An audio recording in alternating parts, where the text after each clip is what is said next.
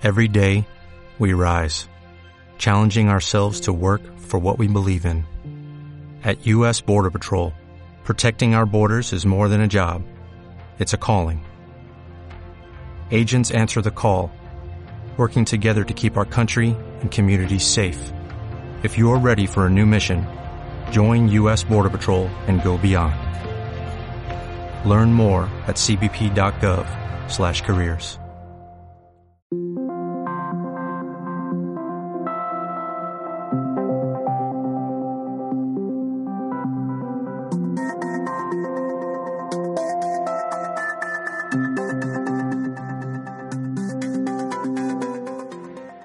Recuerdo que mi madre llamaba a los gatos rojos calabaceros y que decía que solo nacían en el mes de enero.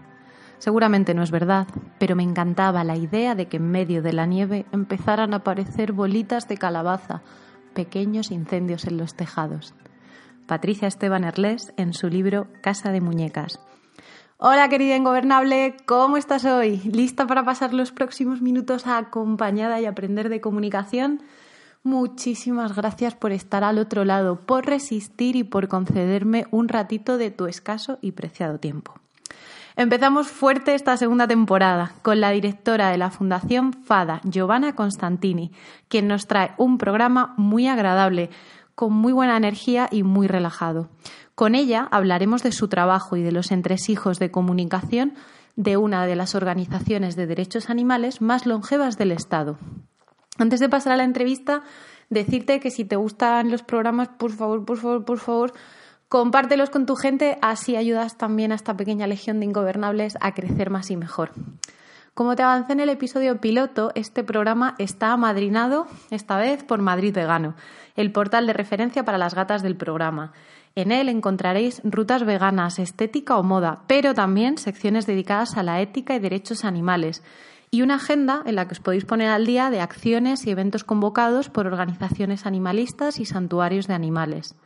Ahora tienen también diversas fórmulas de colaboración con ellos para empresas, emprendedoras o negocios veganos.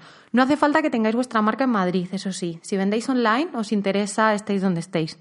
Y si vais de parte de este programa, regalo, con el código Ingobernables tenéis un descuento del 5% en toda la publicidad de su web. Lo mejor de Madrid Vegano, que yo también colaboro con ellos, es que el 10% de sus beneficios van destinados a santuarios de animales. En este programa tuvimos a Elisa Blanco, periodista ingobernable y fundadora de Madrid Vegano.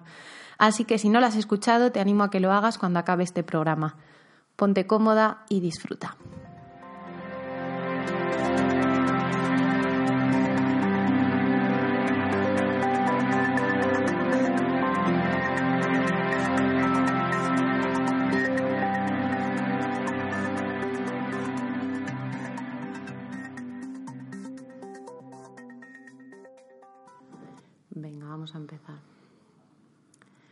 Todavía quedan muchas cosas en el mundo por las que merece la pena luchar, muchas cosas bellas, mucha gente maravillosa luchando por revertir el daño causado, por ayudar a aliviar el sufrimiento y muchísima gente joven dedicada a hacer de este un mundo mejor.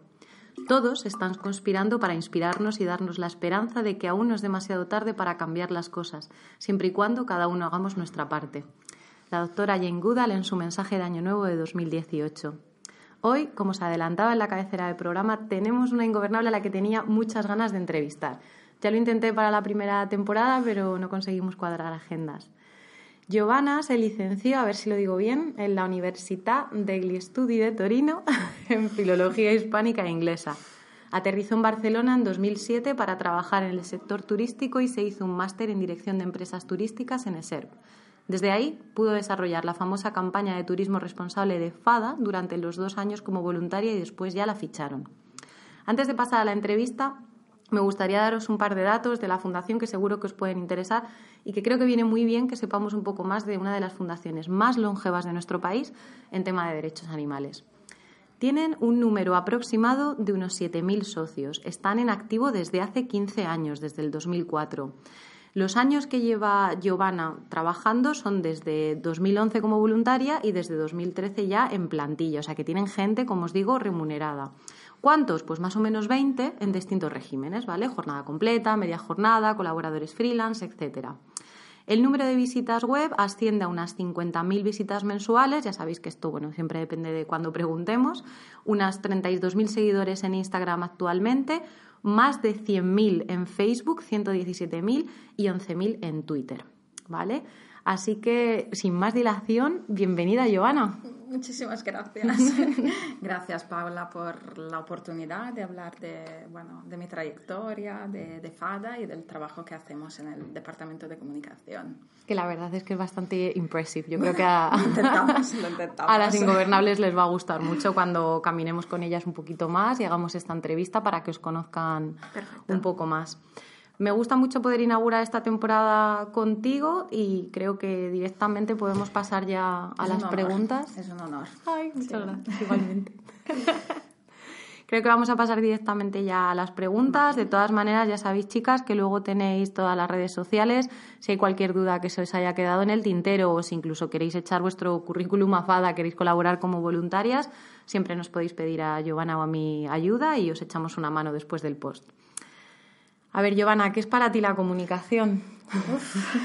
para mí la comunicación es una parte muy importante de, mi día a día, de mi trabajo y es la, podemos decir, la herramienta que me ha dado la posibilidad de, mm, o sea, que me da la posibilidad cada día de realizar mis dos pasiones, ¿no? que son la escritura, a mí siempre me ha encantado escribir desde que, desde que era muy pequeña, y, la, protección, eh, y la protección animal. Y si hablamos de FADA, pues es la herramienta que por un lado nos permite sensibilizar a las personas sobre determinados temas y mm, por otro lado dar a conocer nuestro trabajo. ¿no? En entidades quizá como las nuestras, que no son, no son exactamente protectoras, a la gente le cuesta un poquito más entender qué hacemos, cómo destinamos los recursos, dónde, mm, bueno, nuestro día a día. Y la comunicación es lo que nos permite explicar realmente lo que hacemos para, para los animales. Genial. Entonces dices también que te gusta escribir. Entiendo que igual por eso elegiste la carrera que hiciste. Sí, sí, sí, sí, totalmente, ¿Y tu trabajo ahora te permite desarrollar esa parte creativa también? Sí, sí, sí. ¿Sí? ¿Y crees que la carrera te ha ayudado? Bueno, y luego el máster fue en turismo, pero la carrera en filología te ha ayudado, ¿no? Ahora poder saber. Me ayudó, además del tema, del tema idiomas, porque yo estudié, estudié castellano en la universidad y entonces sí, tuve suerte. Mi carrera realmente me ayudó en. O sea, creo que elegí, que escogí el camino correcto. No siempre es fácil llegar donde quieres, pero no puedo quejarme. Claro, al final siempre puedes dar alguna vueltita que otra, pero parece que todo tiene como bastante... Sí, toco madera. En, no, en, tu caso sobre todo tiene como bastante coherencia, ¿no? Para que veáis muchas de vosotras también, si luego queréis elegir una carrera que igual no os digan, eso no tiene futuro, ¿no? Las típicas. No cobrarás nada, que bueno, lo típico, ¿no? Pero bueno, yo tengo la suerte de poder dedicarme a lo que me, a lo que me importa realmente y lo que me gusta. Genial, Giovanna, muchas gracias. ¿Cómo planificáis vosotras la comunicación del departamento? Mira, eh, la comunicación de FADA en general está ligada muy estrechamente a los objetivos generales de FADA, a los objetivos de FADA como entidad y a los diferentes departamentos. Nosotros a finales, a finales de cada año, en noviembre más o menos, todos los, bueno, los, departamentos, los diferentes departamentos de la Fundación nos reunimos para poner en común cuáles son nuestros objetivos para, para, el año que viene y para decidir realmente en qué trabajaremos y en qué nos centraremos. Y, y, digamos que a partir de aquí nuestro departamento es el que tiene que dar el apoyo y la visibilidad a, a, a estos grandes objetivos de los diferentes departamentos. Y a partir de aquí entonces organizamos campañas o diferentes acciones. Y esto va acompañado del trabajo que hacemos para dar visibilidad a nuestro trabajo del día a día, porque es verdad que además de, de los grandes proyectos, podemos decir, Em, nosotros trabajamos mucho a nivel de asesoramiento, a nivel de denuncias y todas estas cosas, rescate de animales y tal, y todas estas cosas también se tienen, se tienen que ver. Que visibilizar, ¿verdad? Exacto, Entonces, primero, digamos, planificas en base a los objetivos generales de la fundación, te coordinas con el resto de departamentos para darles apoyo. Y luego vas dejando también que en el día a día puedan ir surgiendo diferentes cuestiones e ir metiéndolas, ¿no? O sea, es como más flexible para poder visibilizar esas historias. De hecho, nuestro, nuestro público, nuestros socios en particular, lo, le, interesa, les interesa muchísimo ver qué hacemos, ¿no? Cuál es nuestro día a día. Más trabajamos, más contentos están, claramente. Claro porque esto es algo que todas tenemos que tener en cuenta, ¿no? Yo creo a la hora de comunicar desde una ONG, que mm. por supuesto tenemos como diferentes públicos. Está la gente que nos sigue en redes sociales, están nuestros socios o padrinos en caso de ser un santuario de animales o protectora. Entonces, bueno, hay que comunicar para tener a todo el mundo. Tenemos que tener en cuenta todos los públicos, pero en general todo el mundo se alegra cuando ve cuando se da cuenta que desde una fundación se trabaja, se trabaja y hay resultados reales para los animales, acciones reales que se llevan a cabo y por eso es tan mm. importante sacarlo todo fuera. Genial. ¿Algún objetivo así que se te ocurra que hayáis cumplido hace poco, alguno de los que hayan sido, no sé, más difíciles o más fáciles de em, conseguir, lo que tú quieras? Objetivos, estamos hablando, bueno... Mm. Digamos que cada denuncia, el trabajo legal de la fundación es muy importante y es muy complicado, porque como te puedes imaginar, a nivel, a nivel leyes y tal, va todo muy lento, es todo... Y entonces cualquier pequeña victoria a nivel legal que consigamos para nosotros es súper importante. Y luego, bueno, el año pasado, no sé si te suena, Barcelona se declaró libre de cetáceos en cautividad. Fue la primera ciudad mm, en Europa realmente que adquiriera este compromiso. Y entonces fue un momento, un momento bonito, un momento importante, bonito. importante para, para nosotros. Y, o por ejemplo, con, la, con Infocircos, nosotros trabajamos como, como FADA, pero también en coalición, en diferentes coaliciones nacionales e internacionales con otras entidades. Y realmente estos últimos años con la coalición Infocircos eh, han sido impresionantes. Ahora, a día de hoy, llevamos 10 comunidades de España que ya se han declarado libres de circos con animales y bueno, estamos súper contentos, súper emocionados. Sí. Estáis haciendo muy buen trabajo. Gracias. Ahora intentaremos ir a por las otras siete y ver si, si acabamos con, con, el tema. Genial. Entonces, no solamente acabamos de ver un actor más aquí, chicas, no sé si os habéis dado cuenta, pero no solo tenemos a socios, padrinos, a la gente en redes sociales, los propios trabajadores de la fundación interesados en que la fundación vaya bien, en comunicar los objetivos ¿no? y el día a día de lo que van haciendo, sino también la colaboración con otras entidades. Y bueno, en este caso con los ayuntamientos, bueno, con toda la parte pública que es importante también trabajar con ellos. Esto sería pues lo que se conoce como los stakeholders, que son todas aquellas personas que están interesadas en el buen funcionamiento de vuestras empresas o de la fundación, ¿no? Correcto. O sea que son muchos palos a tocar, Giovanna. Sí. muchos, muchos, pero bueno. Vale, genial. ¿Cuántas personas sois para poder tocar todos esos palos en el departamento? Mira, en el departamento somos cuatro. Em, yo me encargo más, bueno, digamos, de la gestión del departamento y de la redacción de los diferentes contenidos. Luego está mi compañera Pia, em, que lleva las redes sociales y el diseño. Mi compañero Jordi, que lleva todo lo que es la mm, producción audiovisual. Y luego nuestra compañera Elena, que está unas horitas desde casa y es la webmaster. Vale, genial. O sea que tenemos a cuatro personas al departamento, frente del departamento ¿no? de comunicación. Sí. Y bueno, ya, más, ya nos has explicado más o menos cómo os, eh, dividís las, las, tareas, pero ¿cuál consideras que son vuestros puntos fuertes dentro de cómo trabajáis, ¿no? ¿En qué consideráis que radica vuestro éxito o cómo...? Bueno, somos un, un equipo muy... hacemos piña. Hacéis piña, ¿no? Qué bien. Piña. Eh, nos llevamos muy bien entre nosotros y somos todos muy pacientes en, este, en esta fundación y en este departamento en especial. Es importante tener paciencia y creo que, que todos tenemos esta pequeña calidad. Qué genial, claro, me imagino que también habrá muchas frustraciones, sobre todo lo que comentas, ¿no? A nivel legal las cosas no van, las cosas de palacio van despacio, ¿no? Como suele decir. legal y en muchos otros aspectos hay bastante estrés en el día a día, entonces hay que respirar un poco. Hay que respirar un poco o mucho, ¿no? Vale, genial. ¿Cuál crees que son las campañas más importantes de hasta ahora de la fundación? Es una buena. Lo hablábamos antes, les lo voy a comentar a las chicas, pero lo hablábamos antes, ¿no? Que considerábamos campaña o que consideramos proyecto dentro de FADA y por qué las consideras también exitosas estas campañas, o sea, si ha habido alguna que haya sido especialmente un boom. Yo sí que tengo algunas en mente, obviamente, ¿no? Después de haber, haberos visto, pero... coinciden. Eh, bueno, primero te explico. Nosotros tenemos campañas que, digamos, son a largo plazo, ¿vale? Y que nosotros, mm, o sea, que durarán en el tiempo y que nosotros llamamos más bien eh, proyectos.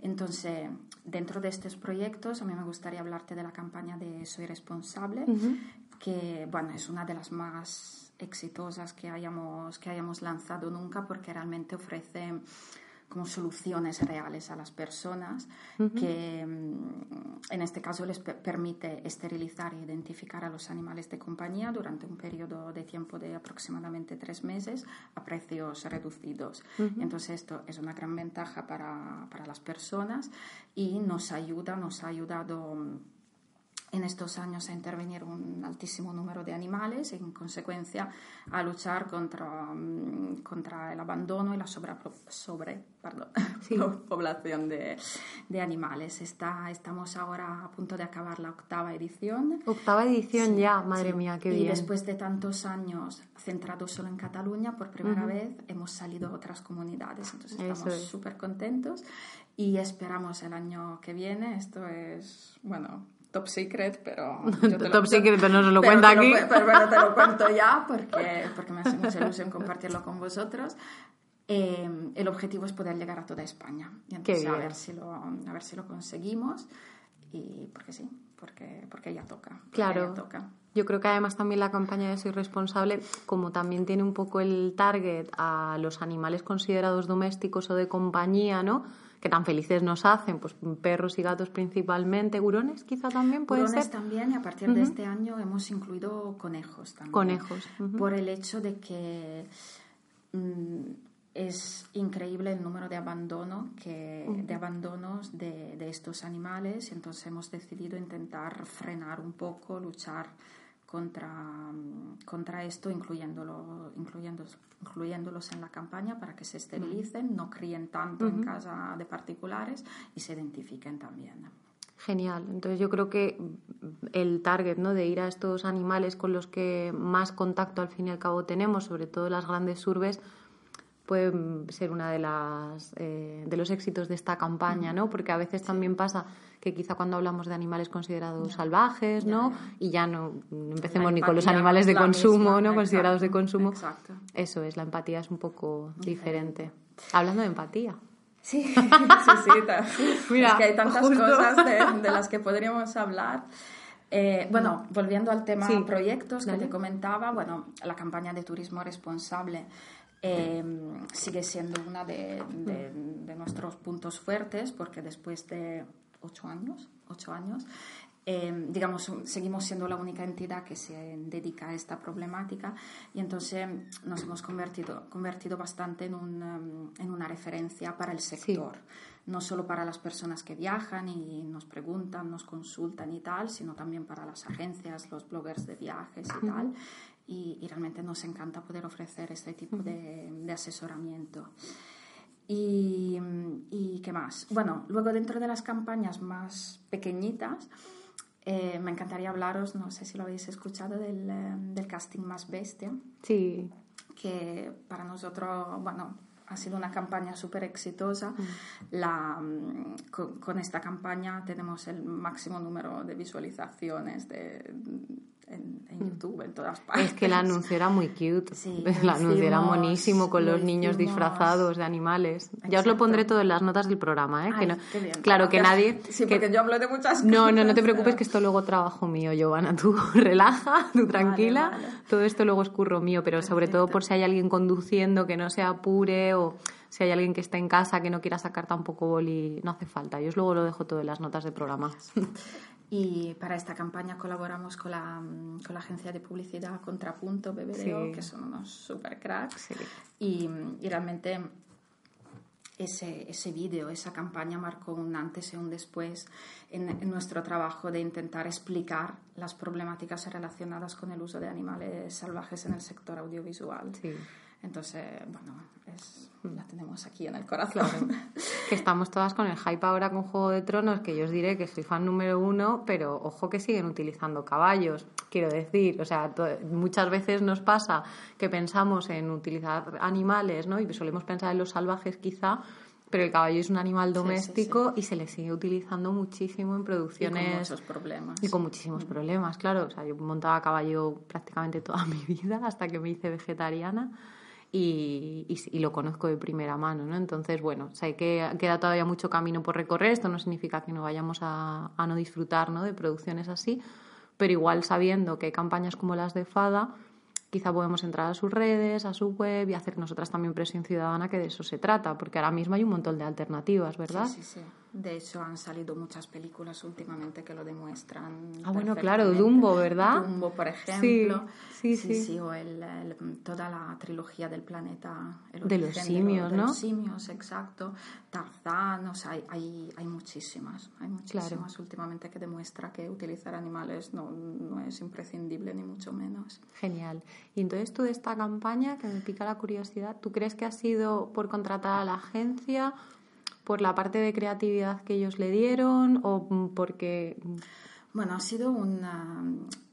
Yo creo, bueno, que el, gran parte del mérito, por supuesto, Sí. se, lo lleva, se lo lleva a contrapunto porque tuvieron una idea sensacional. Sí, Y, y luego digamos que nosotros hasta ahora, o sea, hasta ese momento, eh, lo, que, lo que habíamos hecho relacionado con esta campaña había sido ir a picar la puerta de los profesionales del sector, pidiéndoles que, que no incluyeran animales, que no los utilizaron, te hablo de, de agencias, agencias de publicidad Claro. y tal. Y la respuesta había sido bien, bien fría, ¿sabes? Y entonces llegó el momento en el que decidimos, no tenemos que ir a los profesionales, te- tenemos que ir al público directamente, porque, porque este es un sector que responde cuando hay una, una petición que viene por parte del- de la audiencia, ¿no? Claro. del, del público. Y entonces creo que eso fue un giro bastante, bastante inteligente que luego llevó a hablar con Contrapunto y que desarrollaran esta campaña tan guay. eso es muy inteligente. O sea, fijaos cómo cambiando simplemente el interlocutor Sí. consigues un resultado distinto. Y a veces nos puede parecer ¿no? que quizá nuestras campañas de presión como animalistas y las de comunicación que hacemos igual son demasiado, pero si sabes que tenemos un sector que es sensible a lo que el público le está pidiendo, no como la gente que todavía utiliza circos con animales, que muchos de ellos están todavía muy cerrados. Los hay que han respondido, pero son las honrosas ex- excepciones, ¿no?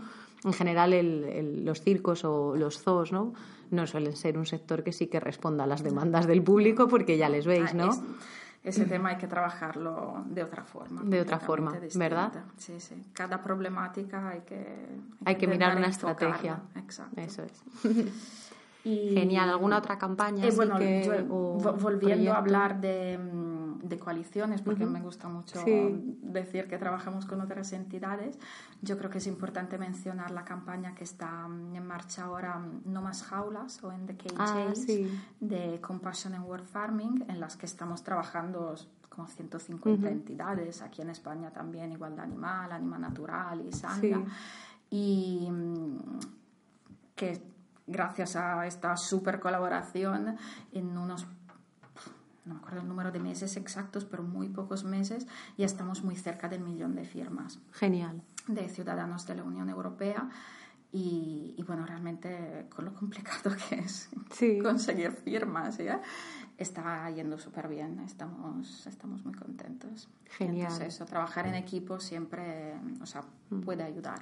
150 organizaciones se han puesto de acuerdo para hacer un proyecto común. Yo esto solamente os lo dejo caer ahí, ingobernables mevas, para cuando veáis que no sois capaces de poneros de acuerdo con otras compañeras para hacer cualquier cosa que penséis que se puede, ¿vale? Sí, sí, que sí. solamente hay que tener como muy claro el objetivo, ¿no? Y pensar que, bueno, que es por un bien común, que es, que es una cosa puntual y que, y que igual que empieza acaba, pero que quizá, ¿no? Aunando fuerzas seamos, pues eso, más fuertes. Exacto. ¿Alguna otra campaña, algún otro proyecto? Bueno, a mí me gustó, me gusta mucho la parte de educación sí, humanitaria. Sí, exacto. Perdona, como te comentaba antes, nosotros no lo consideramos más bien, bien, bien una campaña por el simple hecho de que el departamento de comunicación es uno de nuestros departamentos más, más fuertes, más importantes. ¿El de educación? El de educación, sí, perdona. Y lleva a cabo acciones súper importantes y mm, como por ejemplo organizar el curso de, educación humanitaria. Uno de nuestros grandes objetivos para, para, el futuro es que este, mm, este curso que hasta ahora hemos ofrecido solo en Barcelona pueda ser online para llegar a toda la gente que desde fuera nos ha dicho es que no puedo venir a Barcelona y tal. Entonces estamos trabajando en ello. Eh, ya contamos con una web mm, educativa que proponemos a las escuelas.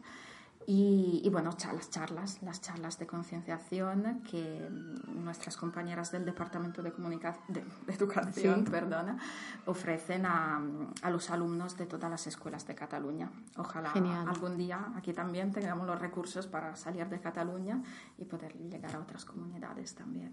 Bueno, yo creo que online es ya ese primer paso, ¿no? O sea, no, ahora mismo yo creo que, además teniendo en cuenta que tenemos también toda Latinoamérica, las compañeras que nos estén escuchando allí, es una maravilla porque igual no es exactamente el mismo programa de FADA, pero es algo que se puede replicar, ¿no? Utilizando el modelo de FADA, que al fin y al cabo también es algo que puede ser importante o interesante. Y si utilizamos el modelo online, creo que puede llegar muchas escuelas, ¿no? Había ha llegado el momento de, ponernos manos a la obra con esto.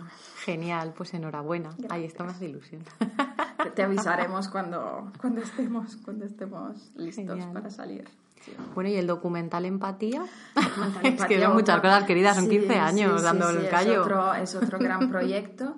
De hecho, este año estamos muy contentos porque hemos recuperado los los derechos de distribución del, del, documental. Ya lo estamos ofreciendo de forma gratuita mm, a, eventos, universidades, centros culturales que quieran, eh, que quieran, que tengan interés en proyectarlo. Y esto también es un adelanto para ti. Esperamos en los próximos meses que, que pueda salir online gratuitamente y entonces para que lo vea todo el mundo. Por favor, o sea, en Netflix o HBO Netflix es, eso es complicado. está complicado. eso es muy complicado, sí. Netflix, sobre todo Netflix últimamente en los últimos años se ha centrado mucho en sus producciones. Ah, propias. Más Exacto, más que adquirir otro mm, material de otros, digamos. Pero bueno, nosotros la esperanza ahí la tenemos. Bueno, en un momento dado siempre se puede hablar con Netflix para hacer una producción propia. bueno, sí. El día que os queráis embadurnar de más trabajo, ya sabéis. En unos años, en unos años. Vale, yo creo que con esto más o menos hemos repasado algunas campañas interesantes, ¿verdad? Sí, sí, sí. Bueno, luego si sí, queremos volver más a, bueno, hablar de hace unos cuantos años, también tuvimos dos campañas muy importantes en colaboración con Libera. Ah, claro. Eh, la, la, iniciativa PRO, que llevó al fin de las corridas de, de toros en, en, Cataluña, y la campaña Ramblas Éticas. No sé es si verdad. Te suena. Eh, yo a mí ya me pilla pasado, o sea, esa campaña ya la pillé finalizada cuando llega aquí a Cataluña, pero sí, sí, también la... Porque a raíz de esa campaña se dejó de vender animales vivos en las Ramblas de, de Barcelona, que antes, bueno, podías encontrar de todo realmente. Seguro que sois todas muy jóvenes y no os acordáis, pero antes, antaño, podemos contar historias espeluznantes. y que las Ramblas se vendían animales, fíjate, sí, ¿eh? sí. Bueno, pues enhorabuena por, por ese trabajo. es algo del pasado. ¿Y algunas claves así del éxito de las campañas que nos quieras comentar? O... Cada una tiene, tiene factores, lo que comentábamos antes, ¿no? Muy, muy distintos y entonces pensar... O sea, siempre hay que estudiar muy bien cuál es tu objetivo, cuál es tu público, a, a quién te diriges, porque no hay una, una fórmula mágica, digamos, que funcione para, para todas. Para todas. Bueno, hemos visto que, por ejemplo, para la que tenemos de No Más Jaulas, la coalición parece que va a ser el éxito, ¿no? Unirnos con otras exacto, asociaciones exacto. puede ahí estar eh, o radicar ahí el éxito. Hemos visto también que la de presión a los eh, medios, a, la, bueno, a las empresas que hacen publicidad o que utilizan animales en los que se, eh, en, producciones audiovisuales, aquí el éxito ha sido en cambiar la estrategia, Exacto. ¿no? El decir, vale, en lugar de picarles la, la puerta a ellos y estar llamándoles la atención, vamos directamente a ir al público. Dejemos que sea el público que se lo diga. Claro, o sea que cada una efectivamente parece que está teniendo diferentes puntos de éxito. Bueno, pues muy bien. Vamos a pasar a la comunicación interna, que ya te he dicho que íbamos a hacer un buen repaso de todo. sí, sí, ¿Cómo os organizáis? Y si nos puedes dar algún consejo para la gente que quiera empezar a trabajar esto en sus ONGs o empresas veganas, genial. Yo te diría que, bueno, en nuestro caso, por lo menos, lo, más importante es que todos los departamentos estén muy conectados con el departamento de comunicación. Eh, además de, poner en, común nuestros objetivos una vez al año, lo que te comentaba antes, nosotros tenemos reuniones semanales. ¿eh? Vale. Y además eh, hablamos, hablamos a diario cada vez que, mm, que un determinado departamento hace algo eh, que, consideramos se tenga o sea interesante de comunicar, habla enseguida habla con nosotros y, y, desde nuestro departamento lo comunicamos al, a nuestros seguidores, socios y tal. Te comento todo esto porque para nosotros o sea, parece muy lógico todo esto, pero realmente como entidad nos costó un poco llegar a, llegar a este nivel de organización. Antes íbamos, cada uno iba un poco más a lo suyo, también em, los canales de comunicación o las redes sociales, todos tenían, todo el mundo tenía acceso y publicaba cuando, cuando quería, digamos, no, éramos muy organizados. Y cuando decidimos así profesionalizarnos, reorganizamos todo y yo creo que esta reorganización ha sido mm, se ha hecho bastante bastante bien y ahora bueno podemos comunicar mucho más y mucho mejor Genial. Entonces, tenemos reuniones, ¿no? Como canales, que el cara a cara, que yo creo que esto todavía no hay nada que lo siga superando. Totalmente. Las reuniones, eh, me imagino que también utilizaréis igual y el email, ¿no? Sí, sí, sí, por supuesto. Vale, para comunicar igual. Skype. Eh, vale, genial y poder centralizar la comunicación en el departamento de comunicación y luego que quien tenga que nadie vaya por libre y, ya está y estar en contacto todo el tiempo vale genial y bueno como hayas dicho que antes todo el mundo publicaba en redes sociales ¿Qué tiempo le estáis dedicando ahora a las redes? Las redes sociales, que nos guste o no, es un trabajo diario. Sobre todo porque, mm, bueno, tú lo sabrás mejor que nadie, los cambios de la, o sea, los cambios de algoritmo y de funcionamiento de, la, de, las, de las diferentes redes son un dolor de cabeza que da mucho trabajo cuando crees que le has cogido, bueno, esto ya lo tengo controlado, te cambian algo. Para que no te acostumbres. Exacto, para que no te, no te acostumbres, tienes que hacer mucho seguimiento. Entonces, sí, redes sociales dan, que nos guste o no, dan mucho trabajo. Vale. ¿Y tenéis alguna directriz o como...? Eh, alguna directriz. Habíamos dicho que Pía, ¿no? Se encargaba de esto. o sea, ya tiene como una estructura. Sí, ya tiene, tiene una estructura, tiene un calendario eh, con, eh, bueno, para, mm, para, publicar sobre las diferentes campañas y los diferentes proyectos a nivel mensual, pero luego lo que te comentaba, tenemos que estar muy atentos al día a día. Eso es. Porque mm. si sale algo importante, lo puedes tener todo muy programado, pero hay que darle la vuelta. Es que precisamente para eso se programa, ¿no? O sea, yo creo que la calendarización, el utilizar el calendario como herramienta es tan potente porque tú un vistazo primero también te da como bastante más tranquilidad y dices, vale. Sí, sí, y sabes que vas a hablar de todo, de todo lo que te interesa y tal. Pero luego las cosas que surjan, dices, vale, pues muevo esto, muevo esto otro, pero si no lo ves, no puedes como moverlo, ¿no? De sitio. Genial. ¿Y algún, bueno, alguna publicación que sepas que haya tenido como más interacción o las que siempre dices, no, bueno, es que estas cada vez que lo subimos lo petan? en general las denuncias. Las denuncias. para, para, nosotros, vale. con diferencia en todos los, todas las redes sociales y tal, denuncias y en general casos reales es lo que más engagement mm, produce. También es verdad que mm, tenemos que decir que cada canal de, cada canal de comunicación tiene sus mm, peculiaridades. Tiene sus peculiaridades en el sentido que a lo mejor un tipo de comunicación, un tipo de publicación, perdona, que tiene mucho éxito en redes sociales, en el newsletter ya no provoca tanto, tanto entusiasmo, ¿no? Claro. Pero bueno, hablando en general, las denuncias para nosotros tienen éxito en... ¿Y por eh, qué creéis que puede ser, Giovanna? Eh, bueno, un poquito por lo que te comentaba, que los casos reales son los que más impactan. Me acuerdo, de Claro. hecho, cuando estuvimos en tu curso, yo Pía, que es algo que nos remarcaste mucho y realmente, realmente es verdad, ¿no? Y porque cuando hablamos de denuncias hablamos de, de un animal, uno o más animales, con un nombre, una Claro. foto y tal. Y porque mm, yo creo que hoy en día, mm, un poco la sociedad en general, pide que hayan cambios a nivel de legislación por lo que se refiere a los animales. Entonces, bueno, aprecia que nosotros trabajemos esta vía, esta vía también, estemos ahí machacando a quien, o sea, realmente desde un punto de vista legal, a quien incumple la ley, a quien maltrata a los animales y tal. Claro, yo creo que eso no, bueno, a todos nos suele pasar que al final somos bastante historias, ¿no? Yo creo que lo que más debemos tener, aunque seamos ahora hijas de la tecnología, pero yo creo que lo que más tenemos que tener metido en el cerebro por siglos y siglos, ¿no? De, de condicionamiento conductual es el tema de contar historias. Entonces yo creo que si a cualquiera de la audiencia le preguntamos que cuándo se hizo cualquier tipo de ley por los derechos animales, pues a no ser que hayas trabajado específicamente en esa ley o que te haya pillado por algo muy concreto y que tengas una memoria prodigiosa, no te acuerdas.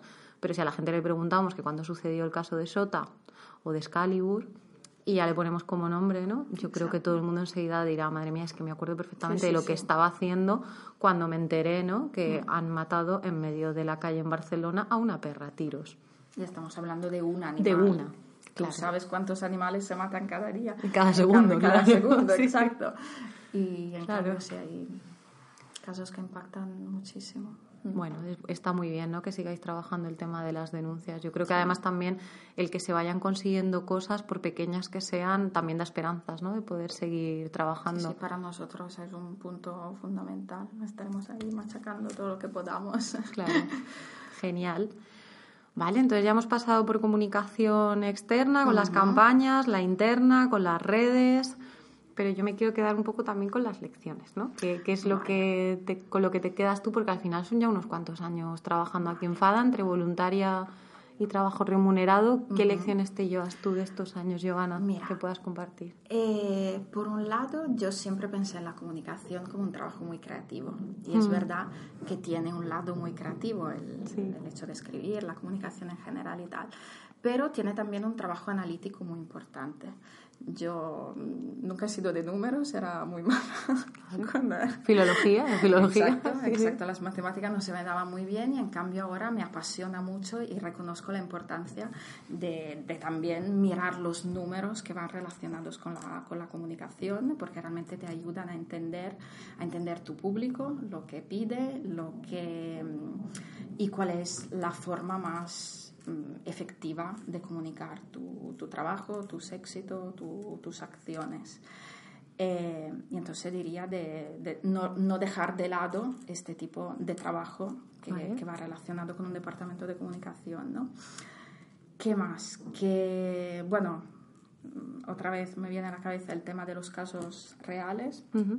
un tema que hablamos mucho contigo, que, bueno, porque es importante realmente para quien trabaja en, eh, en este sector o en ONGs en particular, ser muy conscientes de que un caso, una cara y un- una historia a veces ayuda mucho más a concienciar que no un- hablar en general o tener una historia muy bonita pero que no vaya relacionada con un em, así, con una, con una persona o un animal Sí. eh, en concreto. ¿Y qué más? El email marketing, que Sí. es cambiando completamente de tema, es, es una herramienta que realmente sigue siendo la más, la más efectiva, por lo menos para, para nosotros. Es verdad que en Genial. los últimos años las redes sociales han cogido mucho peso, mucha fuerza y tal, pero yo si tengo que dar un consejo diría de no, no dejar de lado el trabajo de email marketing porque, porque es súper importante. Y, nunca bajar la guardia, digamos, con las redes sociales, porque con todos los cambios que hay de los que hablábamos antes, no te puedes relajar nunca y tienes que siempre que estar atentos a las nuevas tendencias, los nuevos algoritmos y, tal. Claro, luego las nuevas características ¿no? que te meten dentro de cada red social, ¿no? Pues si ahora puedes hacer preguntas, si ahora puedes poner stickers. Tienes que estar ahí estudiando cada día lo que se inventan y no sé, un poquito. Vale. No son pocas, ¿eh? Yo creo que, yo creo que con estas muy bien. Vale. Vale. Y si alguien está pensando en ponerse a trabajar la comunicación en su ONG, ¿por dónde podría comenzar? Además de por estas em, lecciones que ya nos has compartido. Yo no sé, quizá aconsejaría por la organización interna. Vale. Por lo que te comentaba, por lo que te comentaba antes, porque ser organizados y trabajar bien en equipo ayuda a, cualquier departamento de comunicación y a comunicar de manera efectiva lo que hace la, entidad. Vale, genial. O sea, que organización interna entonces. Sí. Y luego me gustaría que nos pudiera recomendar a todas las ingobernables y a mí pues algún libro, película o algo, ¿no? Que a ti te guste mucho sobre comunicación, algo lo que sigas que te permita mantenerte actualizada y seguir aprendiendo. Muchas gracias, estoy roja. Y, tu, y tu página, por supuesto.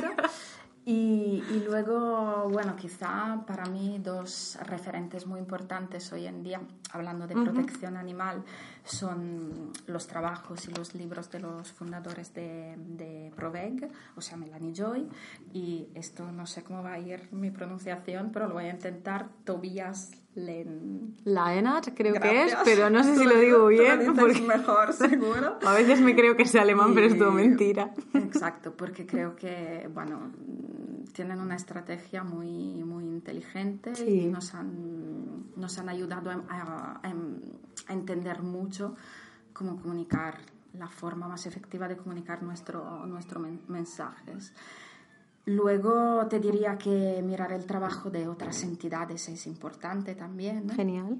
Sí. Tanto a nivel de protección animal como de entidades y ONGs en, en general y no olvidarse tampoco de tu propio público, porque de tu, mm, y no dejar de estudiar como el resultado de tus propias publicaciones, porque es verdad que cada entidad tiene un público, incluso dentro de la protección animal.